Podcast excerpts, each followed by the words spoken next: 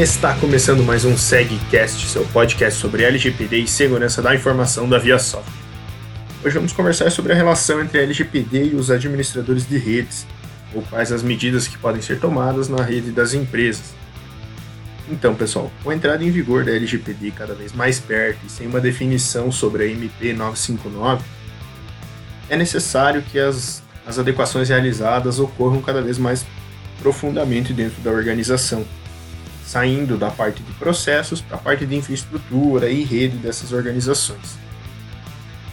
Uma das principais alterações que devem ser feitas e implementadas na rede das organizações é a questão dos logs e logs de alterações nos arquivos e bancos de dados.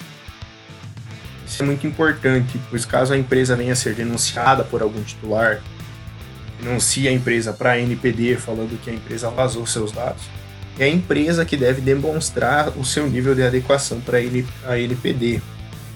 Então, o que isso quer dizer? Que a empresa tem o ônus da prova. Se ela for denunciada, é ela que tem que provar que não foi ela que vazou, e não a pessoa tentar provar que foi a empresa que vazou os dados. E um ponto bem importante sobre os logs é que eles sejam gravados de uma forma que, que pessoas mais leigas consigam entender eles, para que não seja preciso um técnico venha para fazer a interpretação dos logs.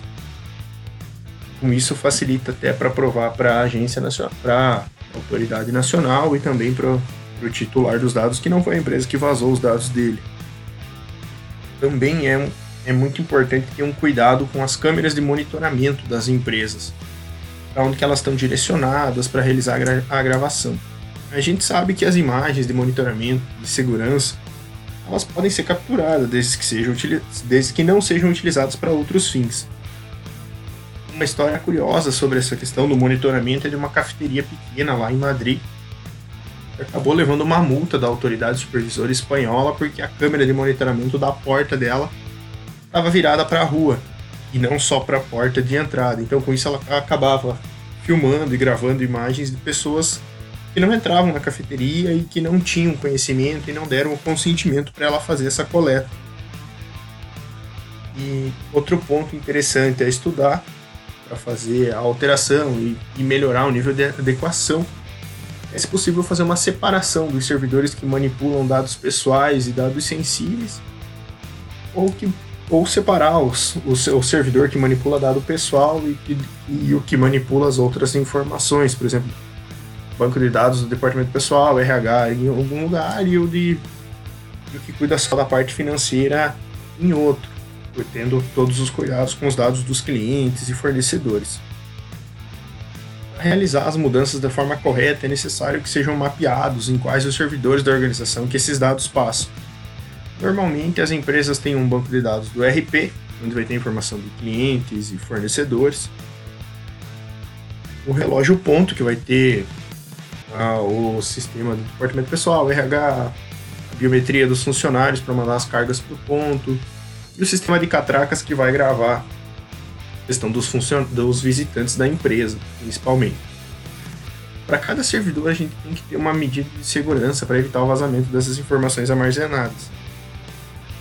Então é por isso que esse, esses servidores sejam separados, seja segregada a rede da empresa com esses servidores para que, caso seja ocorra algum incidente de segurança e essa empresa venha a ser invadida, fique mais difícil que os hackers consigam encontrar esse, esse, esses servidores e consigam coletar essas informações. Então, para como que vai proteger essas informações, como que pode proteger isso aí? São três níveis que falam que são que é necessário implementar as medidas de segurança é no nível físico, técnico e organizacional. Então, como por exemplo, colocar dentro de um rack, do, os servidores todos dentro de um rack e tem uma chave e que, por favor, essa chave não fique no rack. Como a gente sabe que tem algumas empresas que deixam a chave dentro da sala do servidor, essa chave tem que ficar fora com alguém de confiança. Um usuário e senha forte no servidor, e aí seria uma medida técnica de segurança como medida organizacional, ter uma lista de quem que pode, por exemplo, ir lá pegar a chave do rack e a chave da sala do servidor. E também logar, logar quem que acessa isso, se for possível.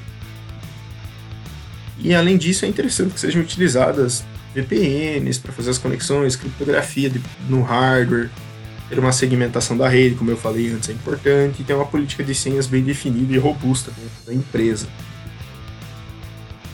As empresas que têm um servidor de e-mail, impressora, um controlador de domínio, FTP, telecomunicações e por aí vai, todos os outros servidores que a gente sabe que podem ter dentro de uma empresa, seria muito interessante que fosse utilizado o rádio server para poder fazer a autenticação em todos esses outros servidores com base nesse servidor rádio. Então, em vez de ter um, um banco de dados em cada um desses outros servidores, eu tenho um banco de dados centralizado, onde eu consigo aplicar medidas de segurança mais eficazes e melhores. E eu tenho uma gestão de log centralizada, o que facilita também na questão de, uma, de ter que informar alguma coisa à autoridade supervisora. E a última dica, pessoal, que eu tenho passar aqui para essa questão das de redes e da infraestrutura e que utilize a norma ISO 27002, onde ela comenta quais as medidas de segurança seriam adotadas pelas organizações, lá no item 6 dela, se eu não me engano. Também a ISO 27701, que fala especificamente sobre a gestão e a proteção de dados, ela é totalmente aderente à LGPD e à GDPR lá da, da, da União Europeia. Então é isso, pessoal. Eu não sou um especialista em redes para poder dizer o que fazer ou não dentro da, da rede de vocês. Mas pelo pouco que eu conheço, também pelo que pesquisei, pelo que eu assisti para poder escrever o episódio e passar algumas ideias para vocês, isso seriam uma, algumas das melhores práticas a serem adotadas.